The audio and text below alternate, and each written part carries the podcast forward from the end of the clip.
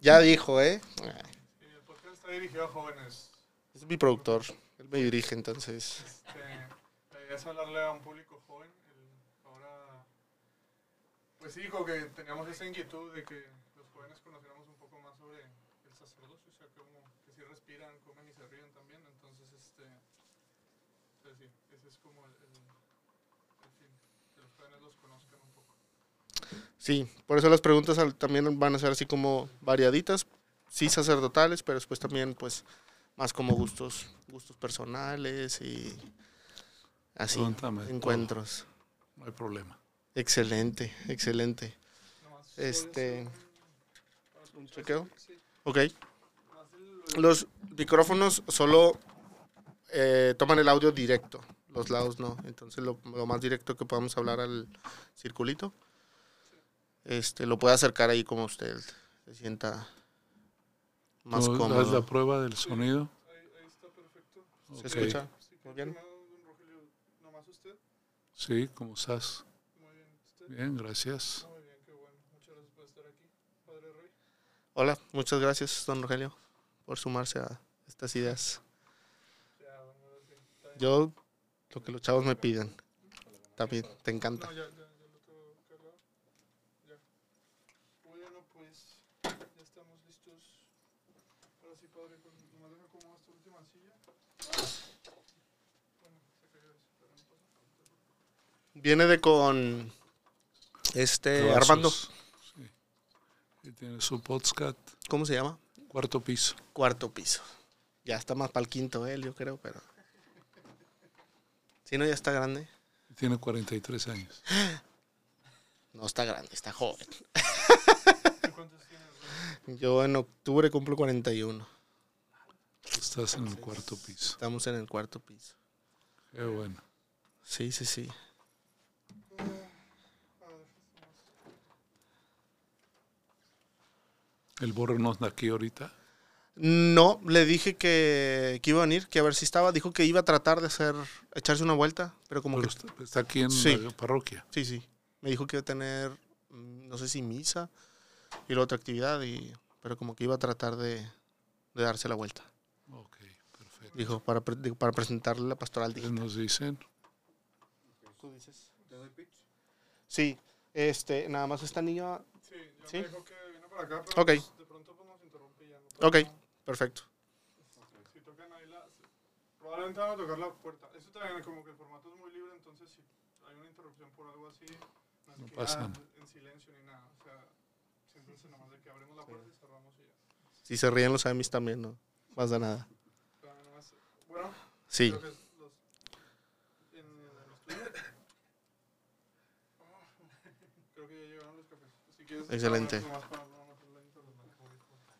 bueno, pues si puedo evitarlo. ¿en cuántos podcasts ha participado? ¿Ya tiene rato? Yo tuve una serie hecha por mí, ¿te acuerdas? Sí, Como sí. tuvimos 25 años, Ah, sí, que fueron como unos, como unos 15 o 20. 15. Pero ese yo era el que, yo era el que El que entrevistaba. entrevistaba. Ah. Pero eran solo video, también lo subieron a No, Spotify, ¿sí? Estaba, bueno, nomás sé que estaba en, en el formato de Facebook y no me acuerdo cuál otro. Ok. Ah, No sé si quedaron en, en la plataforma de YouTube. Sí, quedaron, YouTube. tú no sabes. Humberto, ¿sabes si quedaron los videos? Aquellos que yo hice, no sabes si quedaron en... Hola. No, Bernardo. pero ese fue, Sí. la hice de entrevistador. Sí, sí supe de eso. Pero no sabía si los habían subido así como, a- como al audio. Pero sí los videos sí me acuerdo. Perfecto. Claro que como era en vivo, tiene otra dinámica. Claro. Ah, este, porque están las reacciones directas del que está oyendo. Pero llegó a tener un buen número de personas que siguieron vivo el- y la interacción también de preguntas y de, y de fue bueno. Pero son programas que no pueden durar mucho tiempo, Ok. porque Sí, no, no. Es pues, hay que por aprovechar. temporadas también. Ustedes dicen cuando estén listos. Perfecto. No pasa nada. Muy bien. También ustedes en cualquier momento pueden intervenir y preguntar. Sí, sí, sí, sí. Cámaras grabando, audio grabando. Bienvenidos a este, su tercer programa de podcast libres, porque el Señor nos ha elegido, porque Él nos elige.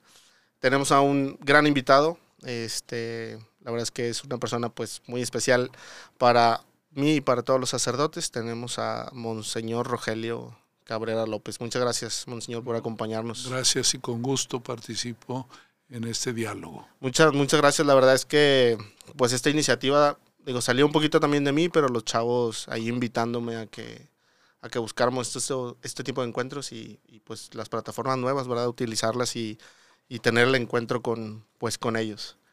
Eh, sé que lo han entrevistado en muchas ocasiones. Eh, ¿Cuánto tiempo ya tiene aquí en Monterrey, monseñor? Eh, poco más de 10 años. 10 años. 10 años, de los 27 que llevo de obispo. Órale, ok. 17, ¿en dónde estuvo antes? Estuve de obispo en Michoacán, casi Ajá. 6 años, y en Chiapas 11. Ok, Sí, ya. bastantito rato ya. ¿Ya se considera regio o Sí, todavía eh, más de...? Creo que Dios me ha dado la oportunidad de sentirme de donde estoy. ¿Qué es lo que más Mm. le gusta de Monterrey? De la Eh, ciudad, de las actividades y demás. Me gusta su rapidez, su vida tan rápida, me gusta la velocidad en la que todo se desarrolla aquí. Este, me gusta también el, el carácter sorpresivo de cada día. Estoy muy, muy contento. Eh, puedo decir que ningún día es igual. Ok. Así como dicen que aquí cambia el clima A cada media hora. cada media hora, así también creo yo que la vida también nos exige estarnos viviendo cada segundo de manera distinta. Entonces me, me he aclimatado en este clima tan variado. ¿Ah? Excelente. Ah. O sea que ya se acostumbra a, la- a la- a lo variante de la vida. Claro, así es. ¿Y así es la vida del sacerdocio? ¿Es como muy variante o...? Yo considero que el 80% de nuestro tiempo es distinto todos los días. Eh, tenemos una estructura básica de la vida como la tiene todo, todo ser humano, ¿verdad? Eh, la estructura que nos exige nuestro nuestra biología, que es comer, dormir y, y tener descansos de otra índole, ¿no? Pero fundamentalmente la estructura. Pero lo que es la vida cotidiana sí tiene muchas variantes y la de un servidor pues es cada día totalmente distinta. Eso también para, para la tarea de un obispo es muy compleja porque nunca vuelves a ver la misma gente. No hay oportunidad de, de reencontrarse. Eh, son miles, miles y miles de personas que veo, pero muy difícilmente las vuelvo a ver. Es- esa fue la gran novedad para mí como obispo hace 27 años. Yo he sido párroco. Eh, como párroco tienes un sector muy grande con el cual intercambias, eh, te comunicas, crece el afecto, este, tienes la oportunidad de enmendar cuando una cosa no se entendió bien. En cambio, como obispo, eh, el agua no vuelve a pasar. ¿verdad? Es una corriente que, que- que crece, que sigue, y eso también implica para uno una situación espiritual y emocional muy diversa. Cuando llegué de obispo me sentía muy incómodo los primeros meses, porque eh, andas de aquí para allá, eres un itinerante y, y nunca las cosas no tienen repetición. Entonces, creo yo que, que este es fundamentalmente el día a día de un 90% de tu tiempo es distinto. Eh, ¿Ese fue el cambio más grande que tuvo de, de ser sacerdote a, a ser obispo? ¿O hubo así algo, algo más que le haya bueno, también, conflictuado? ta- también la, la responsabilidad. Eh, no es lo mismo estar a cargo de una pequeña comunidad, no es lo mismo tener una tarea tan específica como la de maestro y sentir la, la obligación de atender múltiples cosas, situaciones muy diversas, este, muy complejas, en la que cada es implicado en muchos problemas, como también en muchas soluciones, es, eh, tiene su carga, su carga emocional, el- el- la responsabilidad de ser obispo. Y cada día eso va creciendo, porque eh, Dios a mí me ha dado también muchos cambios en mi vida. Eh, tengo una itinerancia sorpresiva. Yo ya es la cuarta Dios en la que estoy. Y, y cuatro dioses totalmente distintas, desde lo más rural hasta lo más urbano como es acá. ¿Y eso es común en los obispos o no es tan común No, no tantos es tan- cambios? Cada historia es muy totalmente distinta. Hay algunos que, que los hacen obispos de su misma diócesis y ahí se permanecen toda la vida, Toda la vida. pero otros tenemos que cambiar de plataforma. ¿verdad? Interesante. La verdad es que ahorita que decía sobre, sobre los cambios eh, y de los sentimientos, la variedad de los sentimientos, la verdad es que uno como, digo, he estado también poquito tiempo en parroquia y a lo mejor puedes generar como muchas relaciones eh, muy cercanas, con constantes, ¿verdad? Sí. Pero, y a veces te, te pegan mucho emocionalmente, como decía ahorita. En el episcopado también puedes sentirse eso con la gente del pueblo, con los sacerdotes. ¿Cómo sería la relación más cercana que tiene un, un obispo? Es muy difícil que tengas una comunicación estable con determinadas personas. Eh, ¿Quiénes son a los que ves siempre? A los que te ayudan en casa. Este, a las personas que trabajan en la oficina, eh, pero del resto siempre son distintos. Hay sacerdotes que los veo una vez cada año, porque ellos andan en sus quehaceres, yo ando en los míos. Entonces, esta, tienes que aprovechar cada segundo como si fuera el último segundo de tu vida. ¿verdad? Esto es lo, lo más complejo para uno. Uno sabe que a lo mejor no se repite, o quién sabe cuándo se vuelva a repetir. Esto también te pone siempre en lo impredecible de la, de la vida. La verdad es que algo que me gusta mucho de, de pues su estancia aquí en, en, en Monterrey, de ser nuestro obispo, esta parte que dice, bueno, a lo mejor veo una vez al sacerdote al año, pero usted está siempre dispuesto a, escucharnos, a recibirnos. La primera experiencia que tuve con don Rogelio, de, de algo muy, muy cercano, no sé si se acuerde, fuimos el equipo del centro ocasional, Oscar Tamés, Paco Gallardo, Tino, hicimos una carne asada ahí en la cochera en su casa. ¿Sí se acuerda? Claro que sí. nos Claro dimos una, sí. ahí estuvimos platicando bastante bien, proyectos y todo. Y eso es una ventaja grandísima que tenemos. De eso con- estoy con muy usted. convencido. Tú sabes que les di mi número de celular a todos los sacerdotes. El que quiera puede escribirme, el que quiera puede solicitarme eh, una entrevista. Procuro que no pase mucho tiempo después de que alguien me pide dialogar. En eso estoy disponible, ¿verdad?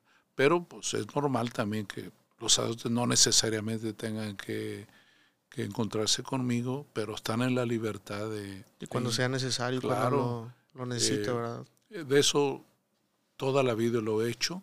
Ahora tenemos la ventaja también de, de las tecnologías, que, que es una bendición. Yo siempre hablaré bien de las tecnologías. Las tecnologías son una ayuda, no suplen. Son una ayuda eh, en la comunicación. Eh, también son portadoras de afecto, ¿verdad? Aunque son instrumentos tecnológicos, se convierten en portadores de afecto también. Digo, claro, digo, yo me imagino al ser creadas por un ser humano, pues debe de tener algún sentimiento, algún afecto, ¿verdad? No pueden ser insensibles, ¿verdad? Y ahorita que hablaba de las tecnologías, ahorita hay alguna, hay una muy de moda, esta de inteligencia artificial que cada vez este, se introduce más en, en todos los aspectos. Y hay una en particular que se llama ChatGPT, y donde puedes consultar hasta homilías y, y todo. ¿Qué opina usted como en esta parte de que el ministerio sacerdotal se introduzca completamente en las tecnologías? ¿Hasta qué punto sí, hasta qué punto no? Las tecnologías son una ayuda y una ayuda importantísima. Nos permiten mejorar nuestro tiempo, nos permiten alcanzar la información necesaria. Hay un riesgo de todas las tecnologías que pueden ser distractores de lo esencial. Deben ser eh, elementos de ayuda. Eh, el teléfono es un compañero.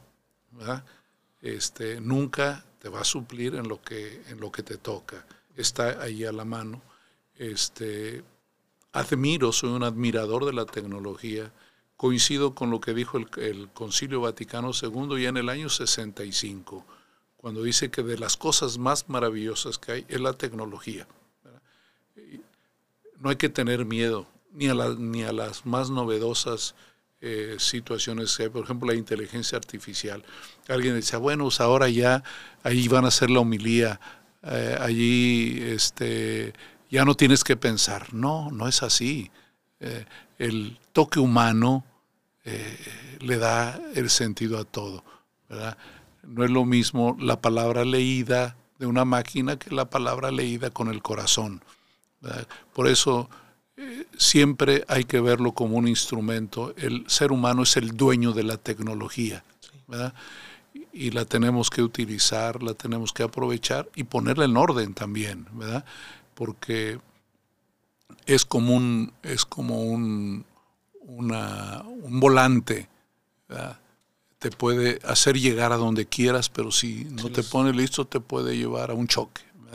Entonces, eh, yo animo a los muchachos a que sigan con las tecnologías, pero también es importante eh, eh, valorar tu tiempo, aprovechar tu tiempo. No todo, no todo el tiempo pasado en, la, en las redes es provechoso.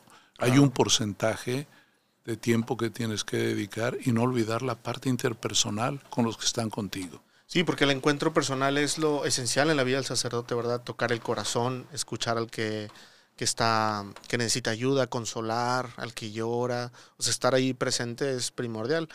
Eh, empezaban a mencionar que si la inteligencia artificial de que los sacramentos si podíamos confesar y no confesar, este, que si era válido, y pues obviamente no, porque el encuentro es, es lo necesario, ¿verdad? Claro. Es el, la inteligencia artificial te ayuda a, la información, eh, te ayuda, qué bueno que te pueda dar las pautas de una conferencia que vas a dar. Claro. Pero eso no te va a suplir, ¿verdad? No, digo, la, la, voz, la presencia, lo que tú puedas eh, ofrecer ahí, ¿verdad? También. La palabra tiene vida cuando suma corazón. Si no hay corazón, la palabra es un flatus vocis, un ruido. ¿verdad? Nos trajeron un cafecito. Órale, gracias. Muy especial. Ahí por ahí me pasaron el tip. Pásale, pásale. Eh, es una. Es, eh, un expreso cortado con leche de almendra. Exacto. este, quiero aprovechar para decir algo también sobre el café. A ver. Yo he vivido como obispo la ruta del café, En, en, Michoacán y sobre todo Chiapas. Chiapas es el gran productor de café y café de altura. ¿verdad? Eh, si bien toda la vida me ha gustado el café, estando en Chiapas aprecié y valoré el café porque sé lo que requiere para que nosotros tengamos esta taza de café. Hay historias humanas detrás de esto, de afecto al mundo, de afecto a la ecología. El, el fruto del café es el más delicado de producirse. ¿Mm? Requiere mucho cuidado. El café es la producción más empeñosa y, yo digo más bella de todas, ¿no? Porque en Chiapas está el, yo pienso que está el mejor café de México. Eh, alguien me puede decir que no, ¿verdad? Pero a mí me consta que es, es café de alta calidad, sobre todo el café de altura, porque Chiapas tiene el café de, de nivel bajo de, de la de la altura. El más común es el que está a 400, 500 metros sobre el nivel del mar, ¿verdad? que es el robusta, pero el que ya está de, más de 800 metros sobre el nivel del mar es el, el café más exquisito, más fino, más costoso, y es el que generalmente eh, podemos apreciar. No quiero hacer ningún comercial al café que nos lo vendió, pero, pero este, eh, creo yo que la, la fuerza económica de los cafés es porque detrás están de ellos estos grandes productores del café. Estas compañías no serían nada sin el trabajo de los campesinos de México. ¿Cree que sea justo lo que recibe los campesinos a comparación de lo que nos cuesta el vasito de café. Eh, hay un movimiento muy importante que tenemos que valorar, sobre todo Alemania, el mercado justo se llama. Es eh, tratar de ser corresponsable con el que produce. Y nunca será la ecuación perfecta. Claro. Pero yo que creo que vamos caminando hacia un mercado más justo y que tenemos también que favorecer. Eh, yo estuve muy cerca del, café, de las agrupaciones a favor del café, la influencia de Alemania para valorar el café mexicano, especialmente el café chiapaneco. Por eso, eh, además de que me gusta mucho el café, sé lo que significa tener un café en la mano.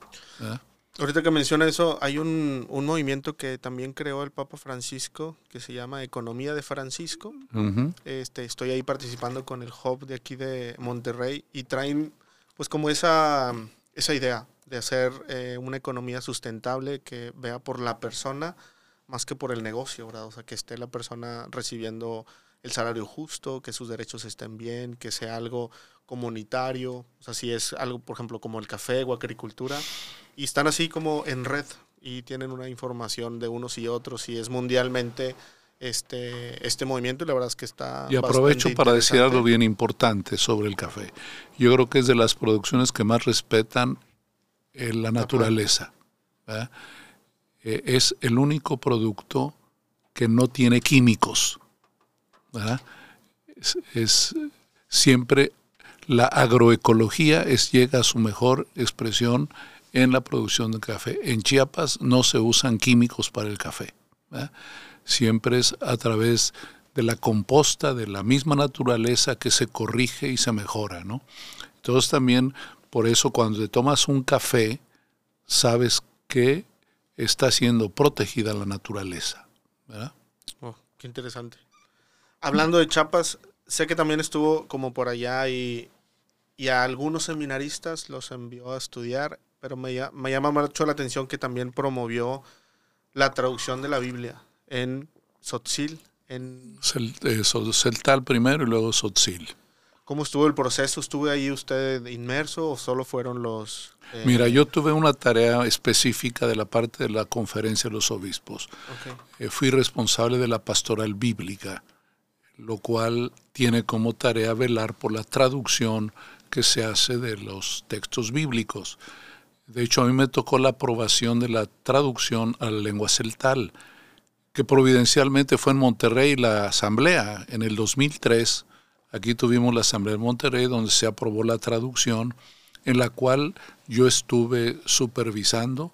Fue un trabajo excepcionalmente bonito de, trabajo de conjunto, tanto de los misioneros como de la gente misma que habla la lengua, y a mí me tocaba el arbitraje de checar que la traducción estuviera bien hecha, que correspondiera a los libros eh, con los cuales se escribió la Biblia, las lenguas originales, el griego, el hebreo y el arameo. ¿Fue traducida de, la lengua original? Claro, siempre pasando desde luego por las demás experiencias de traducción pero estuvimos, cuando estuvimos haciendo la revisión, fue cotejando lo que dicen los textos originales con, con la traducción a las lenguas eh, originales. ¿Y tuvo alguna experiencia con algún eh, indígena o con alguna persona eh, que hablara esa lengua como que encontrarse con la palabra de Dios en su propio idioma? Sobre todo porque fui obispo en Tuxtla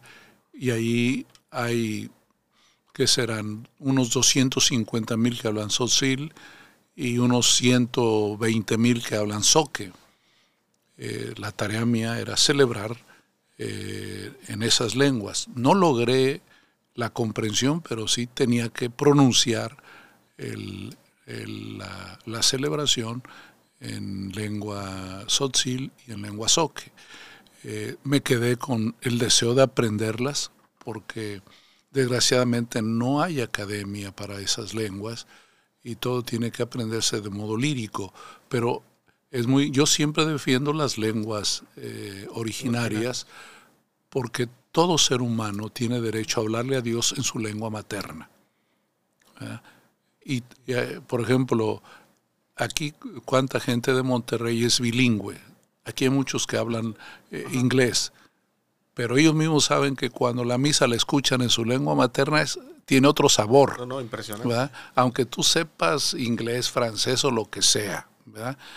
El, la, la fe es materna, pues. ¿verdad? Y, y esto, por eso yo siempre defendí que la gente tiene derecho a celebrar y a oír la palabra de Dios en su lengua propia, ¿verdad? Sí. Justo tuve esa experiencia, digo, ahí eh, ya ve que me envió de misiones dos años allá a Bélgica y, y esos dos años celebrando en otro idioma, también digo, se disfruta porque es el misterio de Cristo, pero el regresar a tu idioma es Claro. otro rollo, ¿verdad? O sea, lo, lo vives desde el corazón, desde la, eh, de los sentimientos, de la emoción. Y que aprovecho para decir a los chavos, hay que respetar las lenguas originales de México. No eres más tú porque hables inglés, alemán o quién sabe qué, ¿verdad? Eh, cada quien tiene eh, su raíz y yo soy un enamorado de las lenguas indígenas, desgraciadamente no las hablé, pero sí me tocó escucharlas, este, celebrar la Eucaristía. ¿no? Y, y promover acciones como traducir la Sagrada Escritura en su idioma, eso Claro, es una gran importancia, ¿verdad? los rituales, los sacramentos en, en las lenguas propias. ¿verdad? Entonces eso también es muy, muy importante, ¿no? Que también nos, nos ayuda a nosotros a valorar nuestras raíces. ¿verdad? Sobre todo ahorita, pues ustedes los jóvenes son habitantes del mundo, ¿verdad? Y qué bueno que tengan esa conciencia de, de universalidad, de globalidad, pero eh, tenemos una relación local y, y, frater- y fraterna, materna, paterna, que ahí tiene que, que valorarse.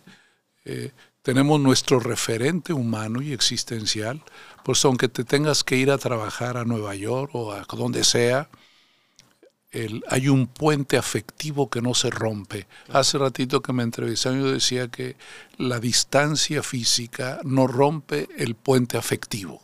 ¿verdad?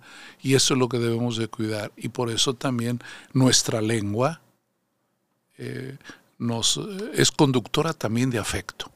¿verdad? Volviendo un poquito a la cuestión sacerdotal, también me pasaron el tip de unas galletitas Sí. ahí, keto. Sí, te- Este, porque sé que se cuida mucho en la alimentación, pero en un tiempo para acá se ha cuidado bastante. bueno, si quieres les platico de lo de la dieta, ¿no? Como guste, no, como guste, como guste, yo... Este, eh, cuando empezó la pandemia, Ajá, eh, sabiendo que no iba a tener desplazamientos para mi trabajo pastoral, lo único que tenía de desplazamiento es ir a la catedral cada domingo a celebrar la misa que se transmitía por... Se sigue transmitiendo, pero en ese momento se transmitía por televisión y por Facebook. Entonces yo, viendo que iba a estar más sedentario, vamos a decir, dije, esto es peligroso para eh, subir de peso. Entonces decidí comenzar una dieta eh, yo solo, eh, privándome de, de tantas este, calorías y vi que bajaba más rápido de lo que yo pensé.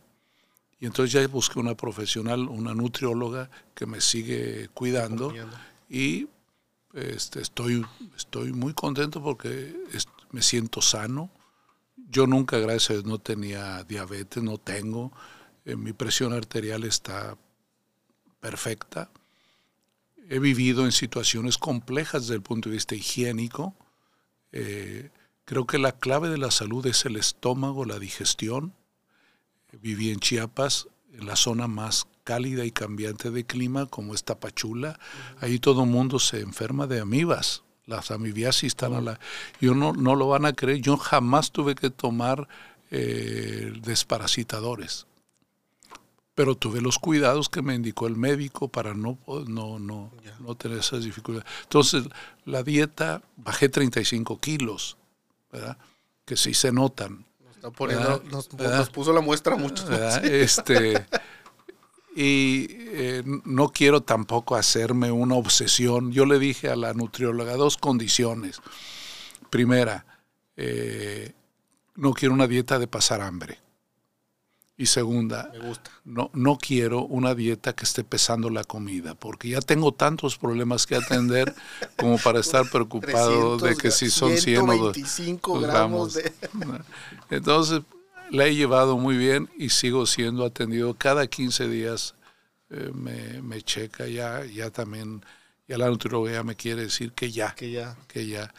Pero me, me sirve tener que darle cuentas. La rendición de cuentas también es buena.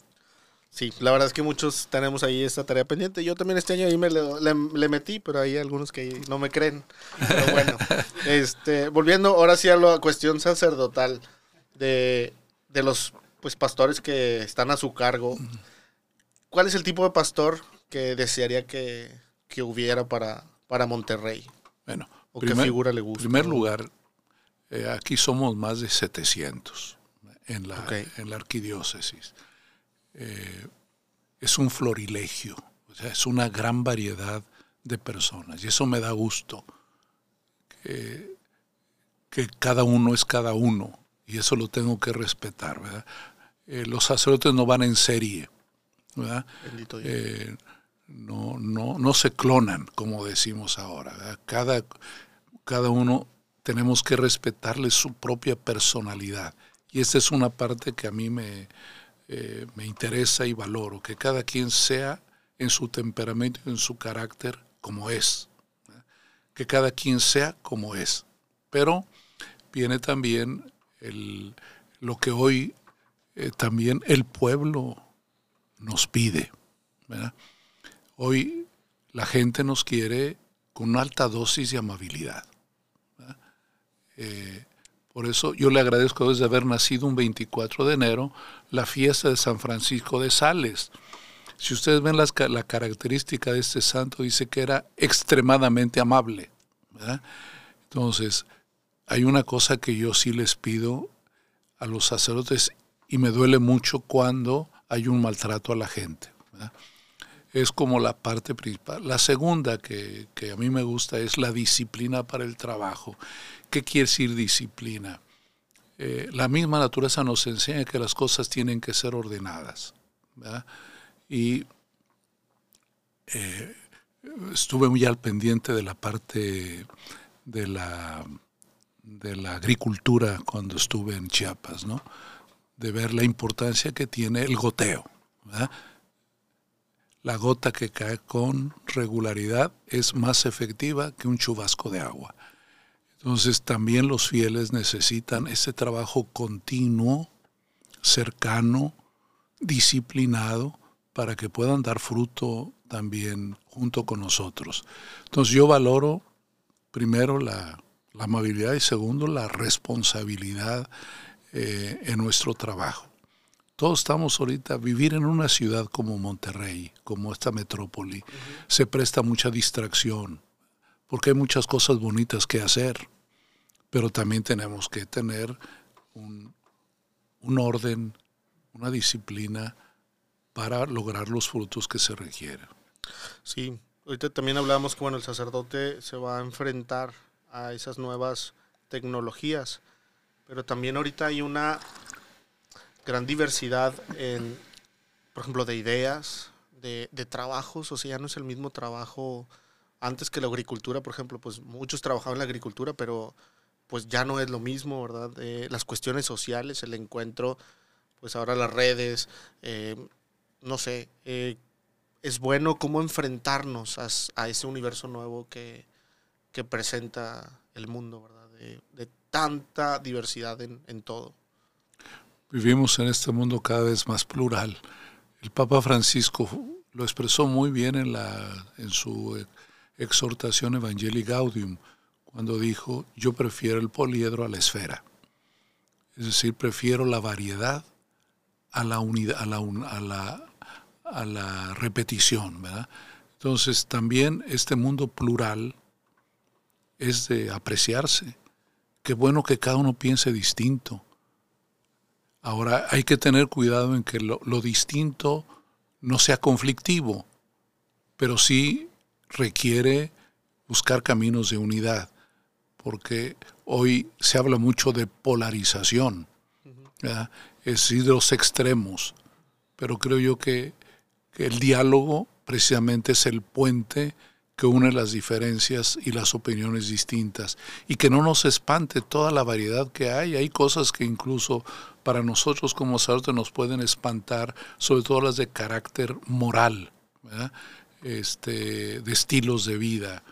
Eh, hoy somos cuestionados por muchas nuevas situaciones que antes no estaban en evidencia. ¿verdad? Por ejemplo, el tema hoy de la diversidad sexual que nos plantea nuevas maneras de ver estas realidades sin denostarlas, sin condenarlas, este, comprenderlas, acercarnos a ellas y este, eh, ser conscientes que, que la persona es lo, lo que importa, más allá que las ideas, más allá que cualquier otra situación. Entonces sí tenemos hoy un desafío muy grande de la diversidad y de la eh, riqueza que hay, yo lo veo como una riqueza el que todos seamos tan distintos y que nos planteen cosas nuevas que antes no teníamos como sacerdote. Yo, pues ya tengo eh, más de 40 años de sacerdote.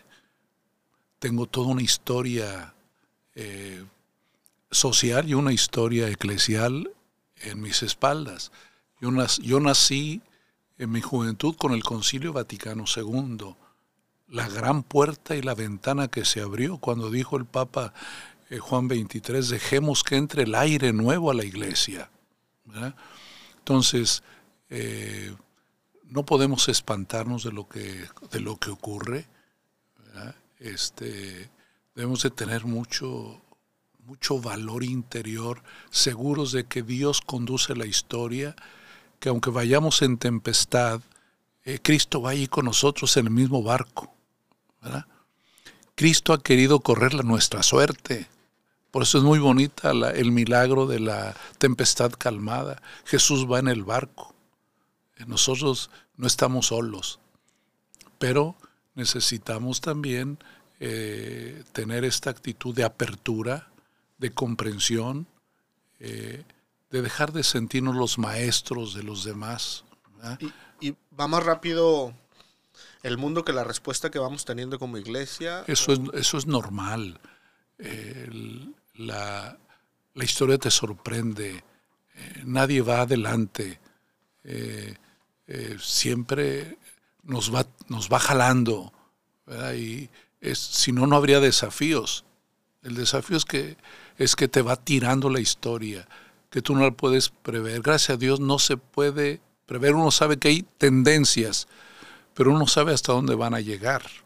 Las macro tendencias, todo eso que hoy los analistas nos dicen, pero eh, ¿quién iba a esperar una pandemia? Nos rompió todo el proyecto. Y así es la vida, es la aventura.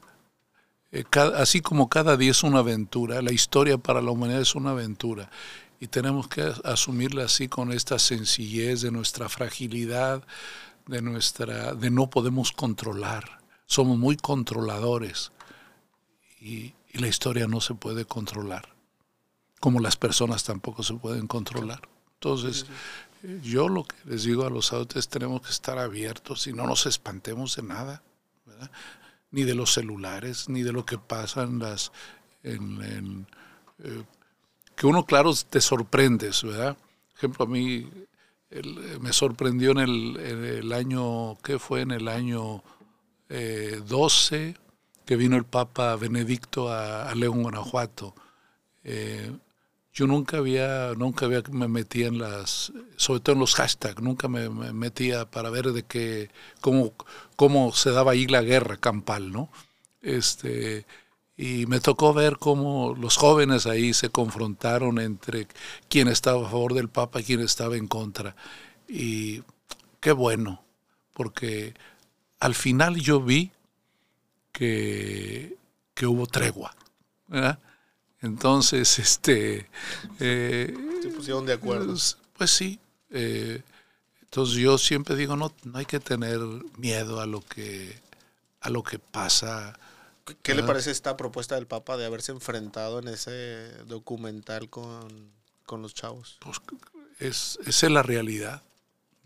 Quedó perfectamente dibujada las distintas situaciones de dolor y de expectativas que tienen los jóvenes.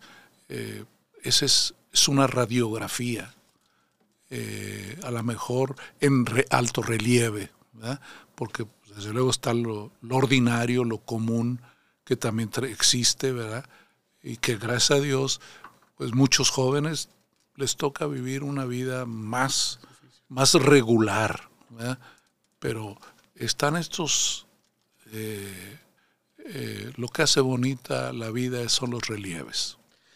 ¿Cuál, ha sido lo más difícil y lo más fácil en su ministerio episcopal? Lo más fácil es estar con la gente, ¿verdad? Eh, el ir a las visitas pastorales, recorrer los pueblos, eh, ahí te encuentras siempre con el gran afecto de la gente, de la comunidad. Porque a pesar de este mundo tan, tan secular, eh, eh, hay afecto. Yo, yo, me he sentido querido. Ahora, ¿cuál es lo más difícil? Lo más difícil es enfrentar este mundo distinto, ¿verdad? Donde este, tienes que ser muy precavido en la manera como calificas y como ves el, mundo, ¿verdad?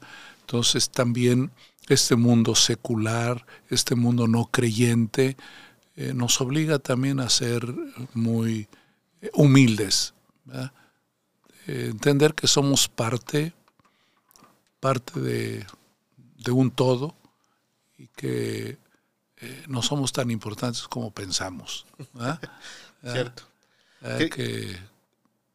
y que ni tienes por qué sentirte más que otros. Claro que no. Digo, Cristo no vino a mostrarse como importante. ¿Qué le diría a los jóvenes que pues tienen esa inquietud por comenzar una vida pues del sacerdocio, de responder el llamado? Eh, yo pienso que hay que atreverse.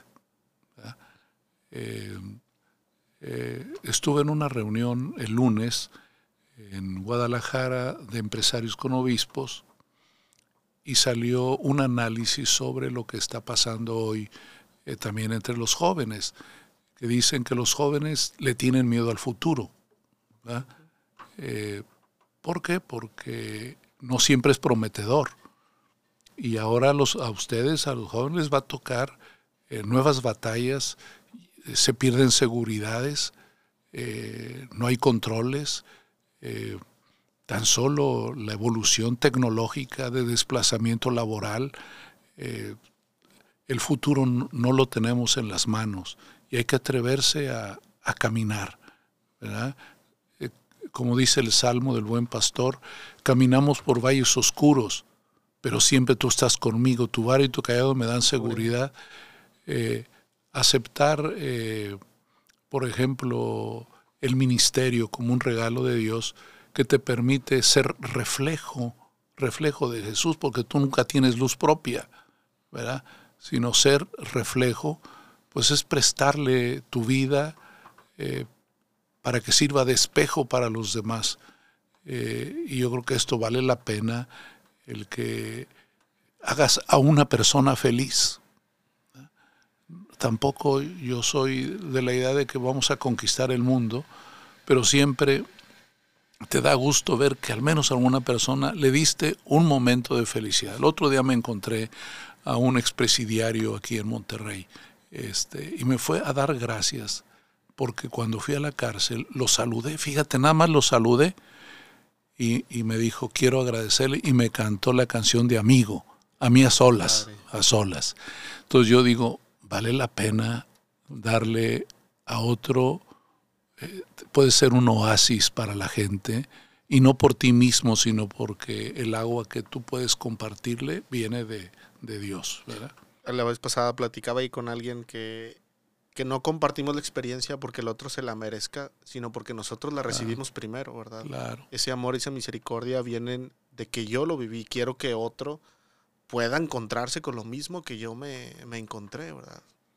¿Qué le diría a esos sacerdotes que, ven en el joven como, eh, algo difícil que no han sabido entender esta generación, que hay, ha habido hasta, pues bueno, usted sabe que ha habido ahí como complicaciones en la juventud hoy en día y los sacerdotes.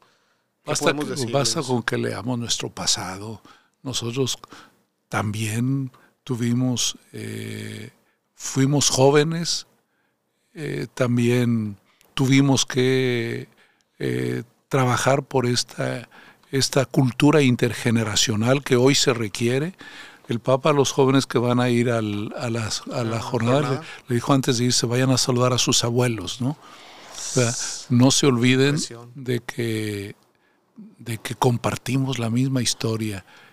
Y así como el joven tiene que tomar en cuenta al adulto, los adultos también tenemos que tener en cuenta a los jóvenes y darles su lugar. Yo los admiro porque les toca este desafío, pero la, yo sé que también cuando somos coetáneos, cuando somos de la misma generación, a lo mejor tenemos más elementos que nos ayudan a entendernos, pero hay también una línea invisible que une generaciones distintas.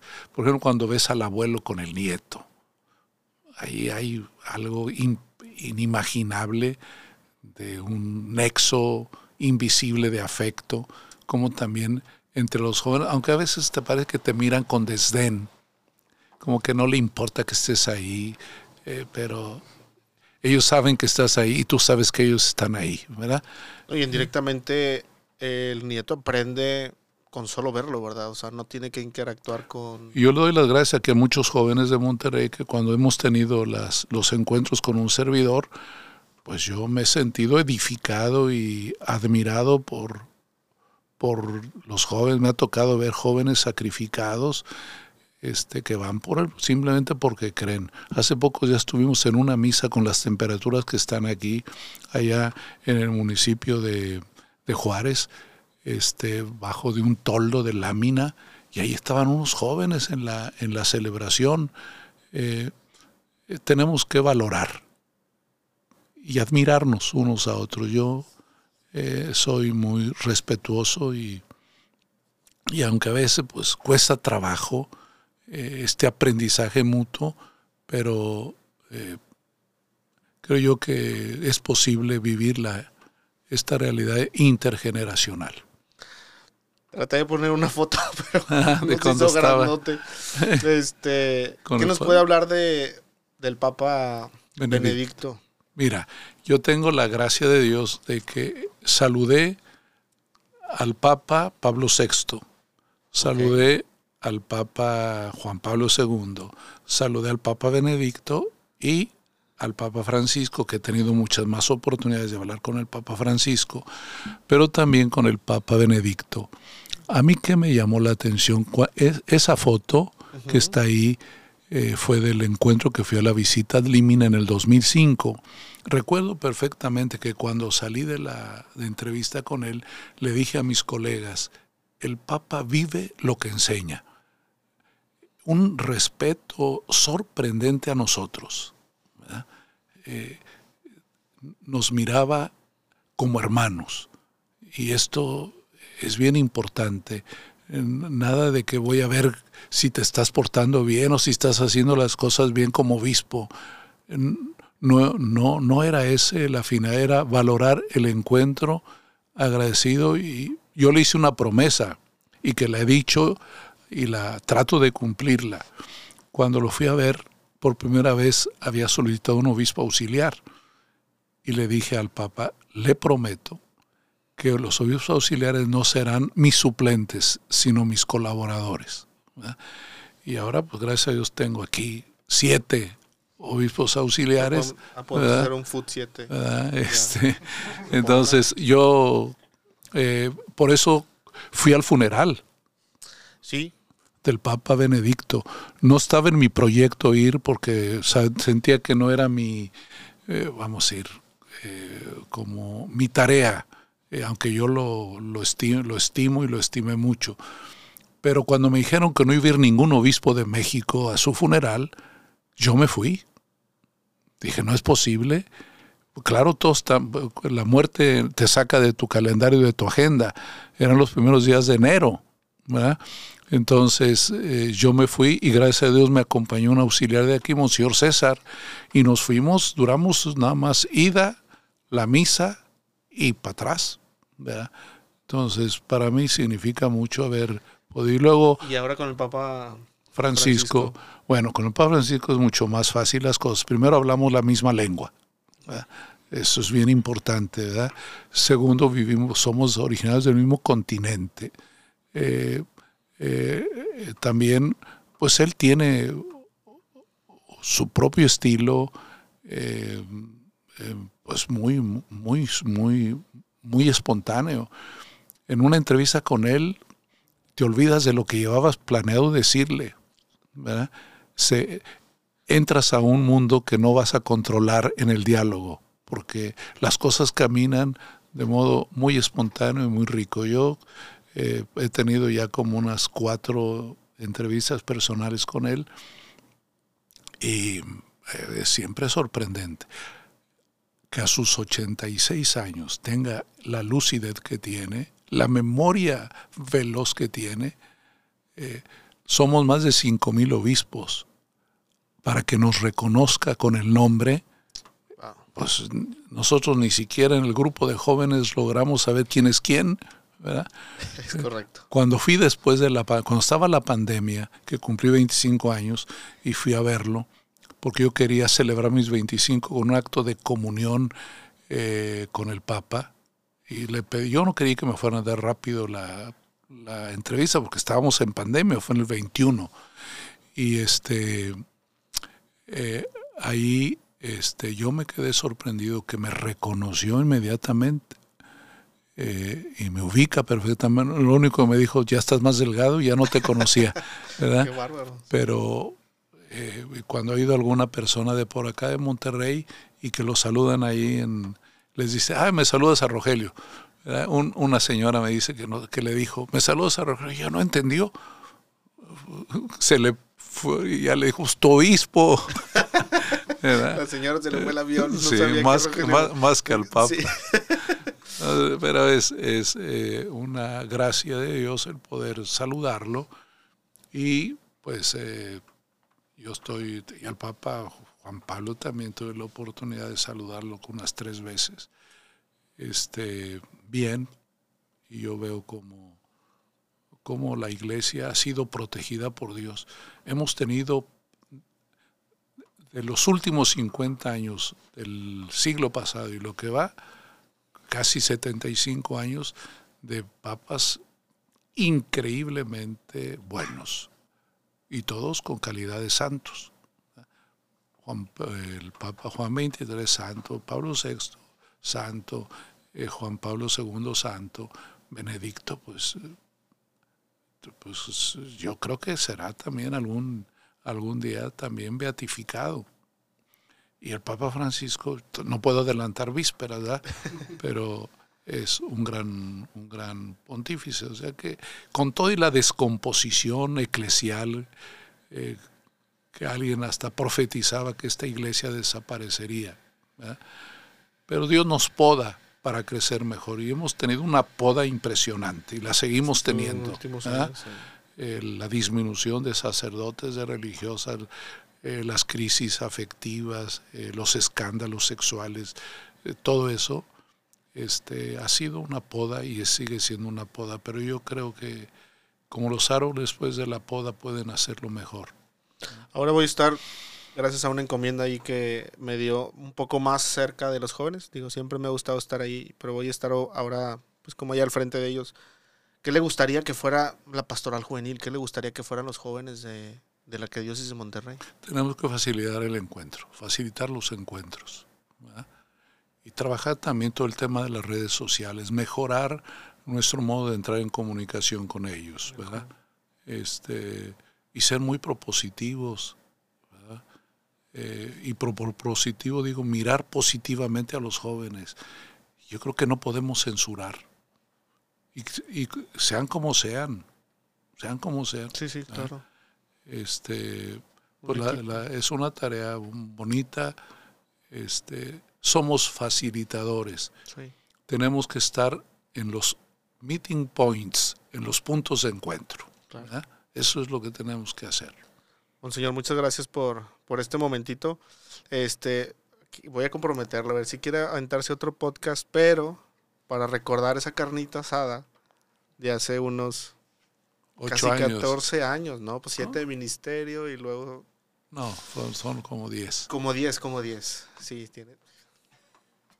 No lo voy a mentir. Este, que hagamos el podcast de, haciendo desde una carnita asada ahí en su casa. perfecto. Con, con Claro. cámaras y todo. Ya dijo. Este, ya nada más nos ponemos de acuerdo Claro, eh, más adelantito. claro. Muchas gracias. Este, ¿Algún Eh, último mensaje quiera darle a todos los jóvenes? Eh, decirles que los respeto, los valoro y no tengo ninguna, yo no pongo ningún, ningún requisito para ser joven. Este, que sean como son y que Dios los quiere así como son, cualquiera que sea la situación que vivan. Dios no hace acepción de personas y yo tampoco tengo derecho a hacerlo.